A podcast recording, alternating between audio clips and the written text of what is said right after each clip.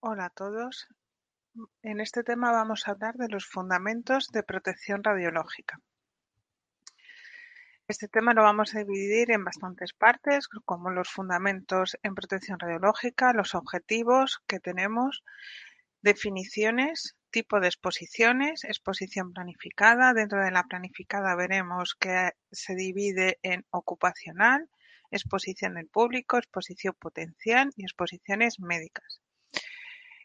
Eh, luego dentro de las exposiciones tenemos la de emergencia y la exposición existente. Por otro lado, vamos a ver la legislación, los organismos competentes nacionales e internacionales, los principios de la protección radiológica, el principio de justificación, optimización y principio de aplicación del límite de dosis, los límites de dosis como tal, concepto de dosis efectiva y concepto de dosis equivalente.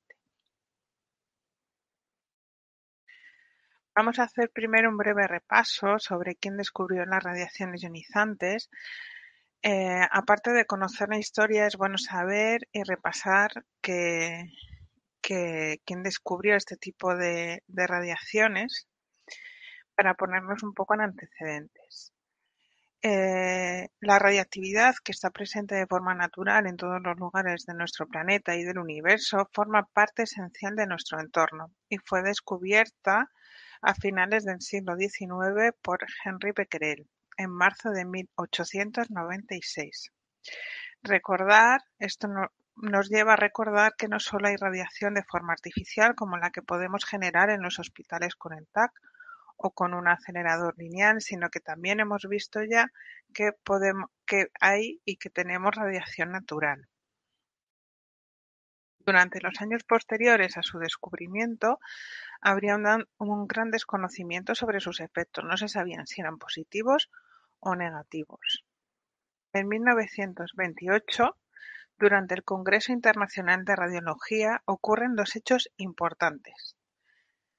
Se define el Röntgen como unidad física que mide la cantidad de radiación producida por los tubos de rayos X, y se establece un comité que se denominó como Comisión Internacional para los Rayos X y el Radio. En 1950, este comité fue reestructurado con el nombre actual de Comisión Internacional de Protección Radiológica (ICRP), según sus siglas en inglés International Commission on Radiological Protection. Este grupo internacional no gubernamental fue el que propuso los primeros límites de dosis. Su función consiste en dar recomendaciones generales y fundamentales para utilizar de forma segura las radiaciones ionizantes. El objetivo de la protección radiológica es la protección a los individuos, de sus descendientes y de la humanidad en su conjunto, de los riesgos derivados de aquellas actividades que debido a los equipos o materiales que utilizan suponen la presencia de radiaciones ionizantes. Nos protegen de los efectos biológicos de las radiaciones ionizantes, que se clasifican en efectos estocásticos y efectos deterministas. Los efectos estocásticos son aquellos cuya probabilidad de aparición es, va en función de la dosis pero no así su gravedad, que es independiente de la dosis recibida. Y los efectos deterministas, aquellos cuya gravedad sí es función de la dosis, de forma que de no superarse una dosis umbral es muy improbable que se produzcan. Como consecuencia del estado actual de los conocimientos de los efectos biológicos de la radiación, la ICRP considera que el objetivo de la protección radiológica es evitar la aparición de los efectos deterministas y limitar la probabilidad de incidencia de los efectos estocásticos. Vamos a hablar de algunas definiciones que, tenemos que tener en consideración. Intervención y práctica. La intervención es aquella actividad dirigida a la reducción de la exposición global, eliminando fuentes existentes y modificando vías, reduciendo así el número de individuos expuestos. Prácticas son actividades humanas a consecuencia de las cuales se va a incrementar la exposición global de los individuos o el número de individuos expuestos a las radiaciones ionizantes, introduciendo nuevas fuentes y vías y aumentando el número de individuos expuestos. Ahora vamos a hablar del tipo de exposiciones que, existen. Se van a dividir en las situaciones de exposición planificada. Dentro de la planificada tenemos la exposición ocupacional, exposición del público, exposiciones potenciales y exposiciones médicas. Las situaciones de exposición de emergencia y situación de exposición existente. Las situaciones de exposición planificada predice la magnitud y el alcance de la exposición tiene en consideración el diseño, la construcción, la operación, la gestión y la rehabilitación. Tiene en cuenta tanto las exposiciones ocupacionales como las potenciales y la probabilidad de exposición al público. Ahora vamos a ver la exposición ocupacional. Eh, la exposición ocupacional son las situaciones donde se produce una, exposición planificada.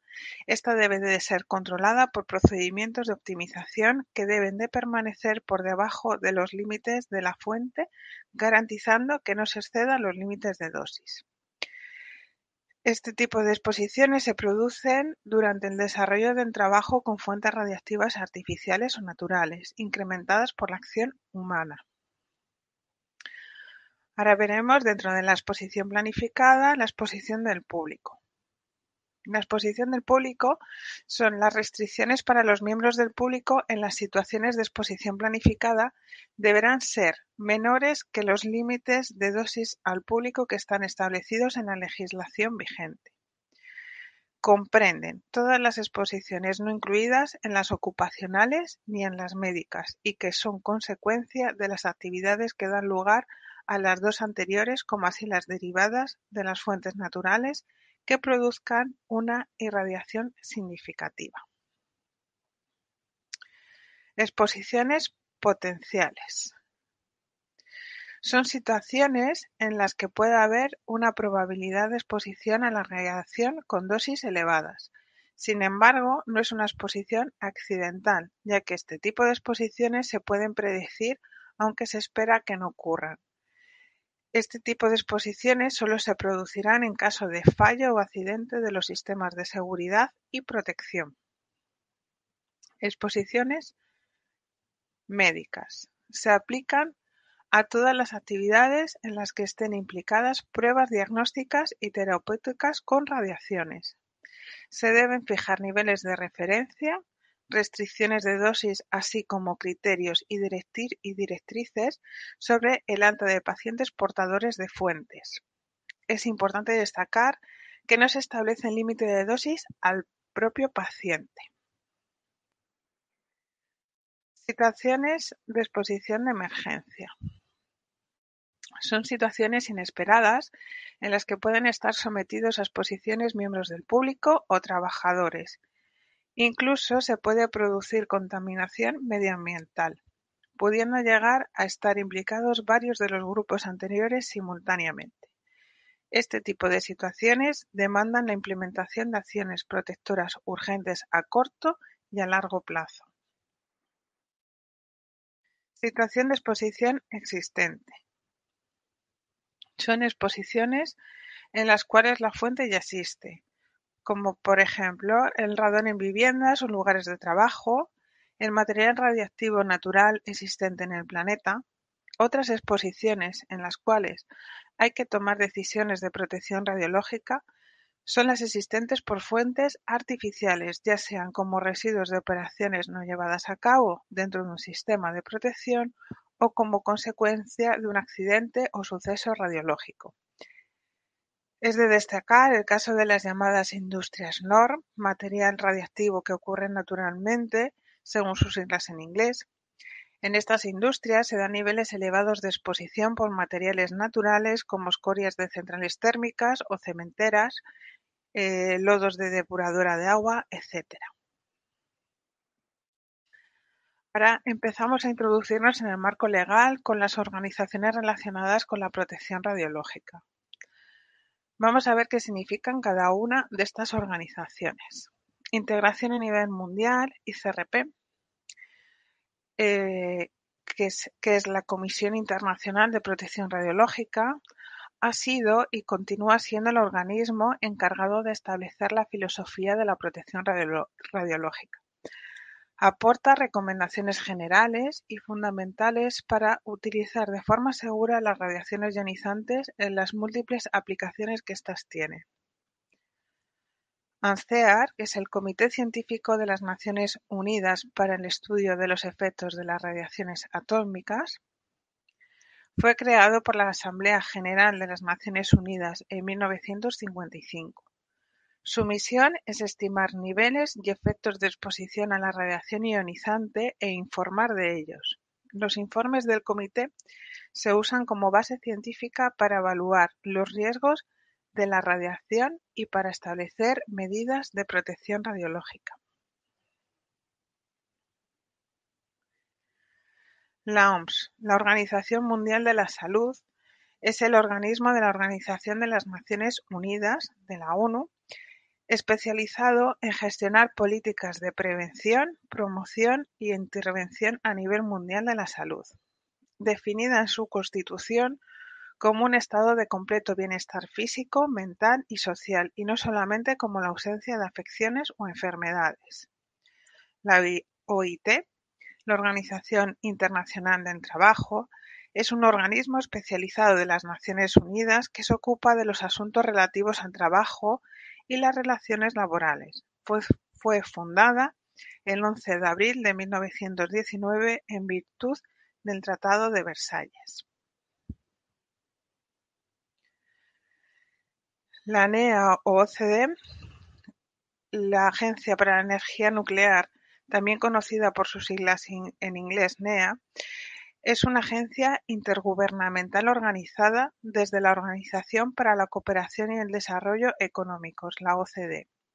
Su principal objetivo es promover el uso de la energía nuclear con propósitos pacíficos. La Comunidad Europea de Energía Atómica o Euratom es un organismo público europeo encargado de coordinar los programas de investigación de la energía nuclear es legalmente distinta de la Unión Europea, pero tiene los mismos miembros. Una de las características de la Euratom es la facultad reglamentaria por la que establece una normativa legal y técnica. Las directivas obligan al Estado miembro en cuanto al resultado que deban conseguirse dejando a las autoridades nacionales a la elección de la forma y los medios para alcanzarlo. Otro organismo que tiene como misión desarrollar normas y guías es el Organismo Internacional de la Energía Atómica, OIEA. Tiene como misión el desarrollo de normas y guías que, conteniendo esencialmente las recomendaciones de la ICRP, hayan alcanzado un consenso internacional. Este consenso no es solo entre países, sino también con otras organizaciones de Naciones Unidas, como la Organización Mundial de la Salud o la Organización Internacional del Trabajo. Dentro de las normas nacionales tenemos el RPSRI, Reglamento sobre la Protección Sanitaria contra Radiaciones Ionizantes. Uno de los reglamentos más conocidos dentro de la protección radiológica es el Real Decreto 783-2001. Por otro lado tenemos el CSN, en España, el control y la reglamentación de los aspectos relacionados con la protección radiológica de los trabajadores expuestos y de la población recae en el Consejo de Seguridad Nuclear (CSN). También homologa cursos o programas de formación para el personal que dirija o opere con equipos de rayos X con fines de diagnóstico médico. Entre las normas técnicas destacan las guías de seguridad publicadas por el Consejo de Seguridad Nuclear y la Asociación Española de Normalización y Certificación (AENOR), que emite las normas UNE una norma española.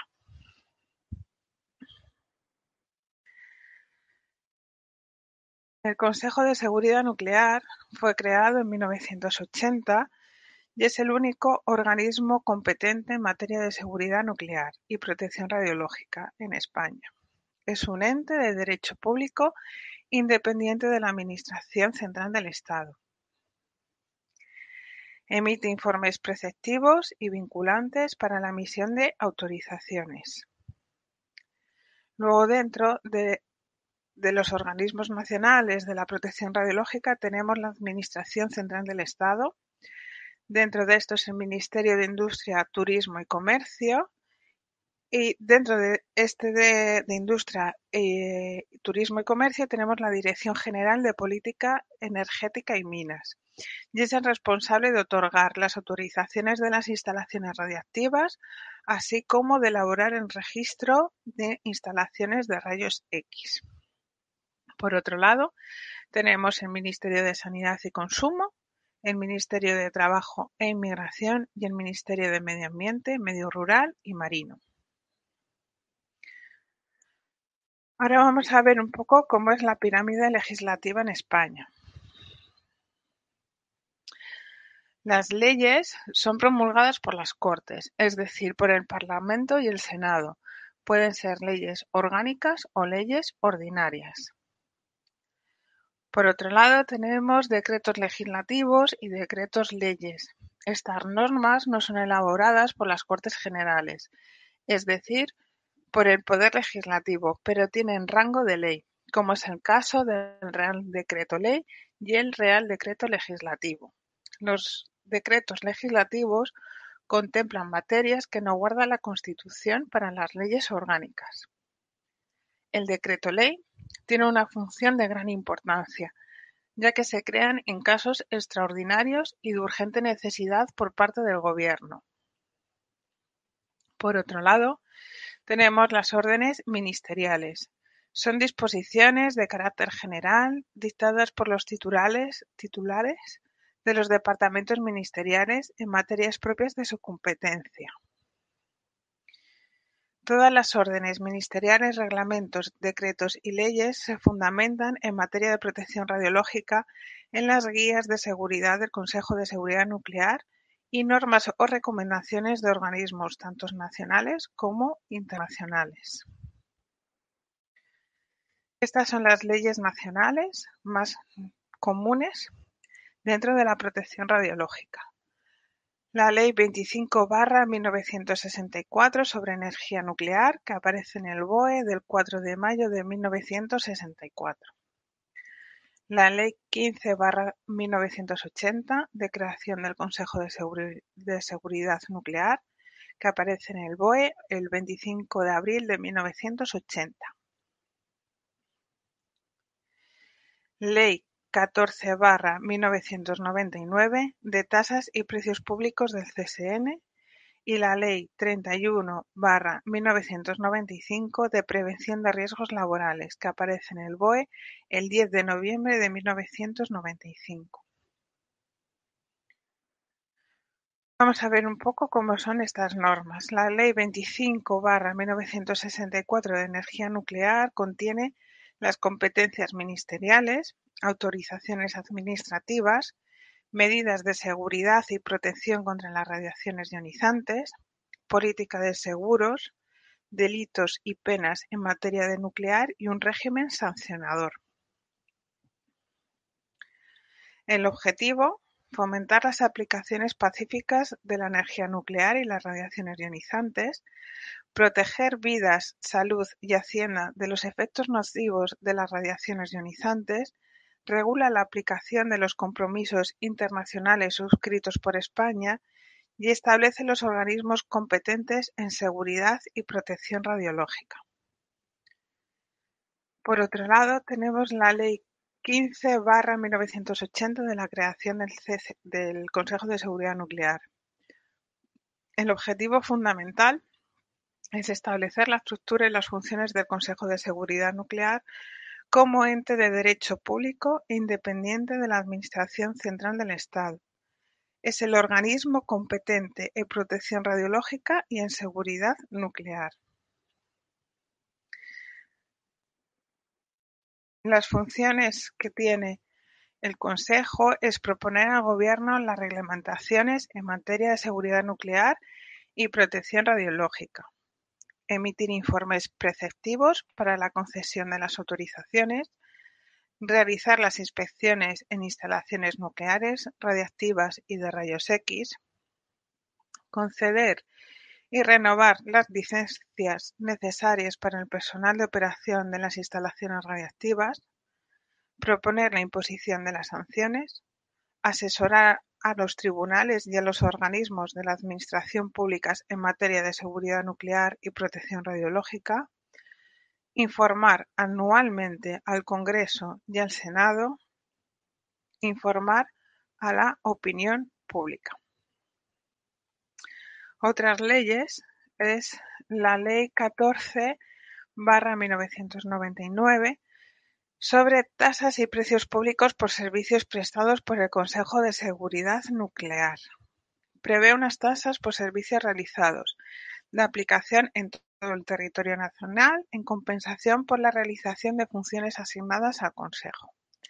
La cuantía de las tasas se actualiza anualmente mediante una resolución de este propio organismo y faculta al Consejo para percibir a los, a los titulares que hayan cometido infracciones sancionables. Dentro de la. Ahora vamos a introducir un poco el marco regulador nacional. Os he dejado señalados eh, los reales decretos más importantes que tenemos en materia de protección radiológica. Nos vamos a ir viendo que es el Real Decreto 1000 157-1982, por el que se aprueba el Estatuto del Consejo de Seguridad Nuclear, el Real Decreto 1836-1999, que es el Reglamento de las Instalaciones Nucleares y Radiactivas, uno de los más importantes y de los cuales aparecerán bastantes preguntas en el examen de oposiciones en Real Decreto 783-2001, que es el Reglamento de Protección Sanitaria contra Radiaciones Ionizantes, es uno de los más importantes. El Real Decreto 1085-2009 sobre instalación y utilización de aparatos de rayos X con fines de, radiodiagnóstico médico. Y Real Decreto 413 barra 1997 sobre protección operacional de los trabajadores externos con riesgo de exposición a radiaciones ionizantes por intervención en zona controlada. Luego otro importante es el Real Decreto 1566 barra 1998 por el que se establecen los criterios de calidad en radioterapia. Real Decreto mil ciento treinta y dos barra mil novecientos noventa, por el que se establecen medidas fundamentales de protección radiológica de las personas sometidas a exámenes y tratamientos médicos.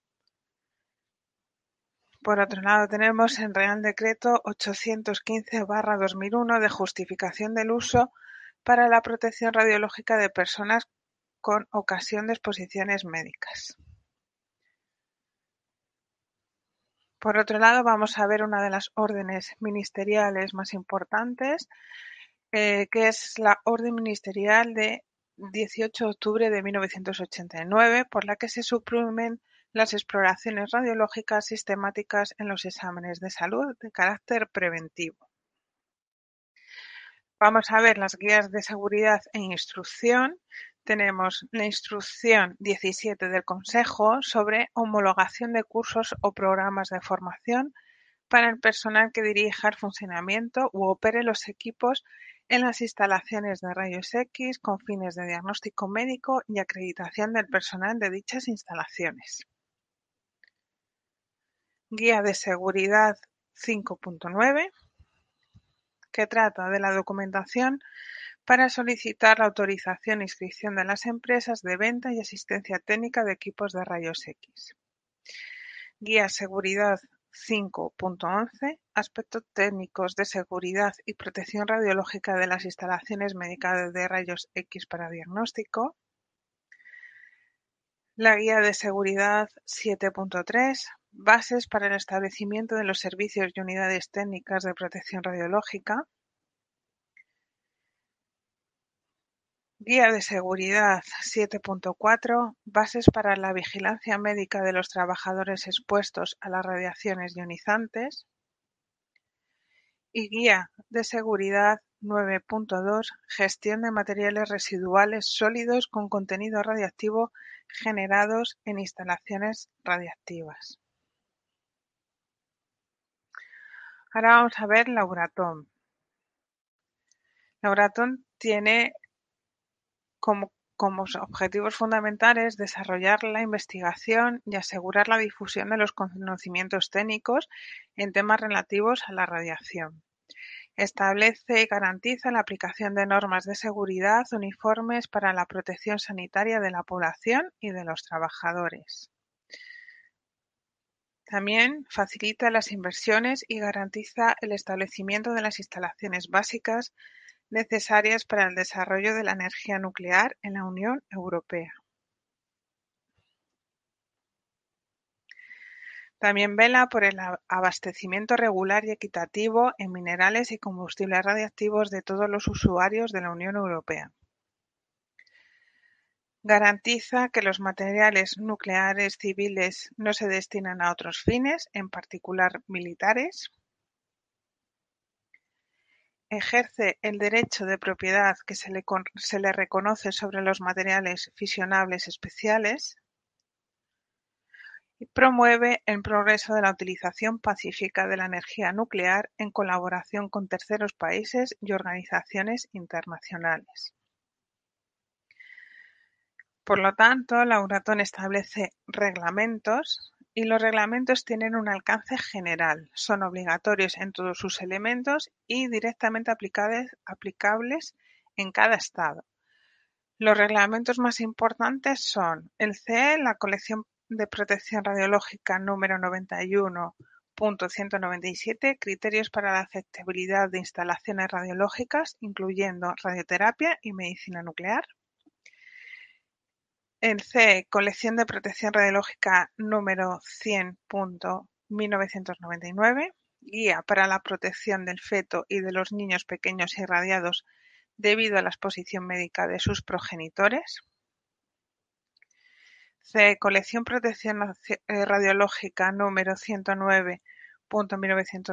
nueve Guía sobre los niveles de referencia para el diagnóstico NRD en las exposiciones médicas.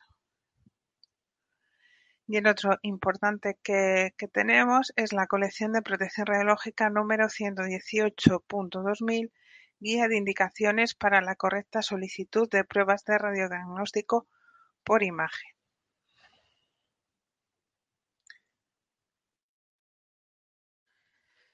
Las directivas obligan al Estado miembro en cuanto al resultado que deba conseguirse, dejando a las autoridades nacionales a la elección de la forma y los medios para alcanzarlo.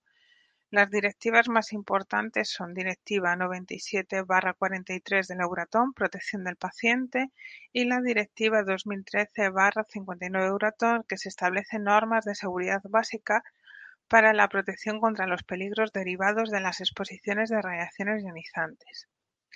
Las decisiones son obligatorias en todos sus elementos para todos sus destinatarios. Las recomendaciones y los dictámenes no son de obligado cumplimiento.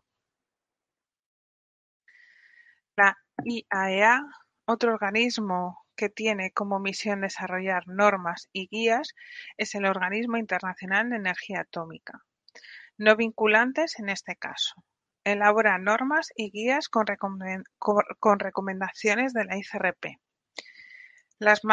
una de las más importantes, o las he dejado puestas, es la IAEA Colección, número Colección Seguridad número 115, Organismo Internacional de Energía Atómica, realizado en Viena en 1997, que son normas básicas internacionales de seguridad para la protección contra la radiación ionizante y para la seguridad de las fuentes de radiación. La IAEA TechDoc 1000.1998 Clearance of material resulting from the use of radionuclides in medicine, industry and research. La ICRP La ICRP, Comisión Internacional de Protección Radiológica, ha sido y continúa siendo el organismo encargado de establecer la filosofía de la protección radiológica. Aporta recomendaciones generales y fundamentales para utilizar de forma segura las radiaciones ionizantes en múltiples aplicaciones que éstas tienen. Tenemos diferentes, las más importantes es la publicación 60, la 73 y la 103. Ahora vamos a hablar de los principios generales de la protección radiológica, que son tres: justificación, optimización y límite de dosis. Justificar toda la actividad con radiaciones ionizantes, optimizar todas las exposiciones a la radiación y limitar la dosis y los riesgos individuales de la radiación. Principio de justificación. Cualquier exposición a la radiación debe producir mayor beneficio que perjuicio, ya sea a un colectivo o a un individuo. En ningún caso el detrimento debe ser mayor que el beneficio producido. Hay que considerar, como hace la ICRP, dos tipos de situaciones: si están o no controladas las fuentes a las que se va a estar expuesto y en los que puede estar en conflicto la exposición de miembros del público y una exposición ocupacional. Cualquier actuación con estas fuentes debe estar planificada con suficiente antelación, por lo que no se deberá recibir ninguna exposición planificada a no ser que se produzca un beneficio neto al individuo o a la sociedad expuesta. La ICRP 60 nos dice que el número de casos de efectos biológicos contra la salud patológicos inducidos por las radiaciones ionizantes ponderados por un factor representativo de la gravedad del efecto es como define en detrimento. Es decir, que en detrimento para la salud expresa el daño total que se produce a la persona. Mediante las siguientes condiciones se pueden establecer los efectos biológicos que se pueden producir la dosis recibida por individuo y cómo se ha producido la exposición. Esta es la ecuación que valora el detrimento, donde B es el beneficio neto de la actividad, V el beneficio bruto para la sociedad de dicha actividad, el P son los costes de producción, incluye los riesgos no radiológicos, la X es el coste de protección radiológica y la Y el coste de la sociedad detrimento radiológico de la salud. A como valor arbitrario en euros partido por Sieber menos hombre y Sieber SV. No siempre es necesario dar valores numéricos a esta ecuación para estimar si una práctica se produce un beneficio neto. La actividad estará justificada si B es positivo y suficientemente grande como para compensar las incertidumbres. Las exposiciones con fuentes no controladas son situaciones que no son controladas y pueden llegar a ser controladas a partir de la modificación de las vías de exposición de emergencia y existencia. Atendiendo a los principios de justificación, Toda decisión que se tome y se realice para reducir dosis debe producir más beneficio para poder justificar las desventajas que produce. ¿Cuáles son las exposiciones injustificadas? Los exámenes o pruebas radiológicas que se realicen a trabajadores legales o seguros de vida realizados sin justificación clínica a no ser que esta prueba sea útil sobre la salud del individuo o se realice en un sustento de una investigación criminal importante.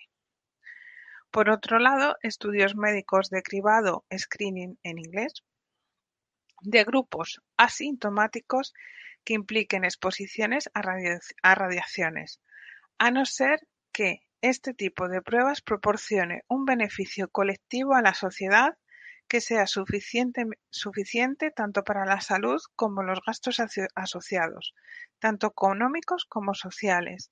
En este caso, por ejemplo, serían las mamografías. Un aumento de radioactividad en productos, tales como bebidas, comidas, cosméticos, juguetes, joyas o adornos personales.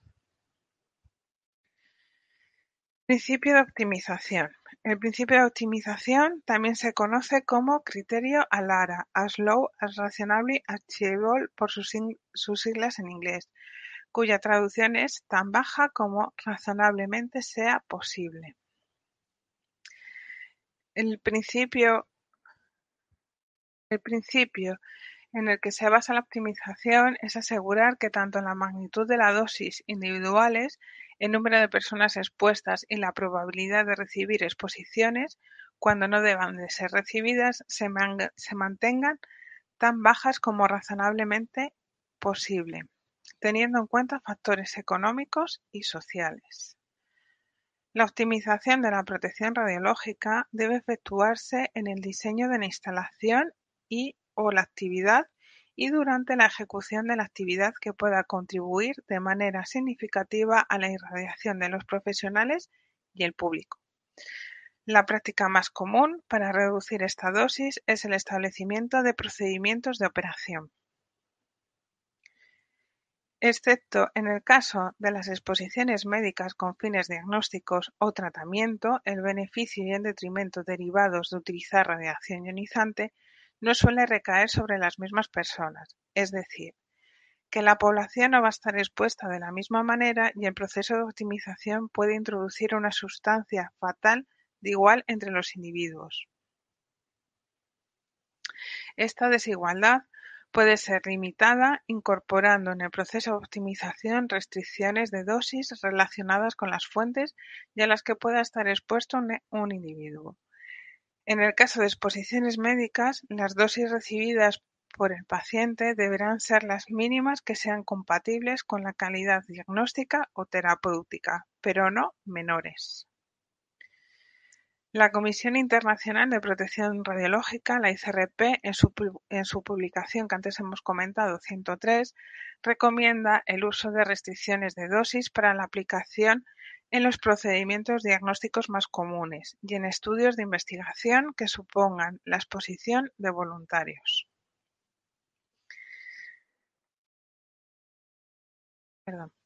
Principio de aplicación de los límites de dosis. Cualquier práctica o actividad debe estar sometida a unos límites de dosis y a mecanismos de control en las exposiciones planificadas o potenciales, protegiendo a cualquier individuo de los riesgos que supone una dosis inaceptable ya sea público o trabajador expuesto. Se denomina restricción de dosis a la limitación de las dosis en situaciones de exposición planificada se utilizan para la protección radiológica de acompañantes y cuidadores, así como de los voluntarios a exposiciones como parte de un programa de investigación. Esta restricción no se aplica a los pacientes sometidos a tratamientos y a diagnóstico con radiaciones.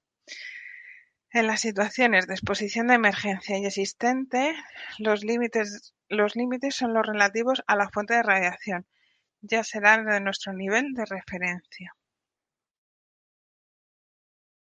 Estos límites de dosis representan la dosis efectiva y la dosis equivalente tanto para el trabajador como para el público, sin tener en cuenta la radiación procedente del fondo natural ni a las exposiciones médicas que cada individuo pueda recibir a lo largo de la vida.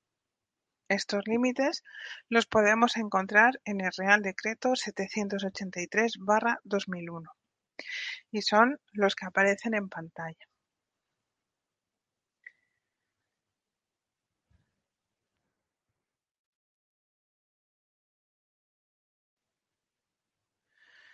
Los efectos de las radiaciones ionizantes sobre los eh, tejidos vivos o sobre los grupos de personas, el daño biológico no solo depende de la dosis absorbida, sino también de otros factores, el tipo de radiación y con ella su LED y el tejido irradiado. Vamos a ver qué significa la dosis equivalente. El daño celular depende de la forma en que se reparte la energía a lo largo de la trayectoria de las partículas que atraviesan el medio. Dosis equivalente es HT es igual a DTR por WR. DTR es la dosis absorbida promediada sobre el órgano o tejido T procedente de la radiación R y UR el factor de ponderación de la radiación. Aquí vemos una tabla donde aparece todos los el tipo y rango de energía y el factor de ponderación de la radiación que nos aparecía en la ecuación tanto para fotones como para electrones y muones, protones y piones cargados o partículas alfa, fragmentos de fisión y núcleos pesados. Que evalúa eh, la dosis equivalente, evalúa el daño biológico. Para ello se utiliza la dosis absorbida, siendo esta la que evalúa la posibilidad de cambios bioquímicos en el tejido. Hay que tener en cuenta que cada tipo de radiación tiene diferentes propiedades, por lo que el daño sería diferente, como, como estamos viendo en la tabla. Es decir, que la magnitud correlaciona la dosis absorbida con la probabilidad de los efectos estocásticos. Por ello, es dependiente de los tipos de radiación. En nuestro caso, nos centramos en los rayos X y gamma, que estos son, como vemos en la tabla, eh, factor 1. La unidad internacional es el Sieber. Dosis efectiva: Se utiliza para evaluar la posibilidad de efectos a largo plazo. Lo que puede ocurrir en el futuro. Es la suma ponderada de las dosis equivalentes recibidas en cada órgano o tejido del cuerpo siendo Wt el factor de ponderación para cada órgano o tejido, dado que tienen distinta sensibilidad a la radiación, porción del riesgo que se debe a un órgano dentro del riesgo total, y Ht es la dosis equivalente que ha recibido dicho órgano o tejido. Y esta es la tabla de los factores de ponderación de los tejidos.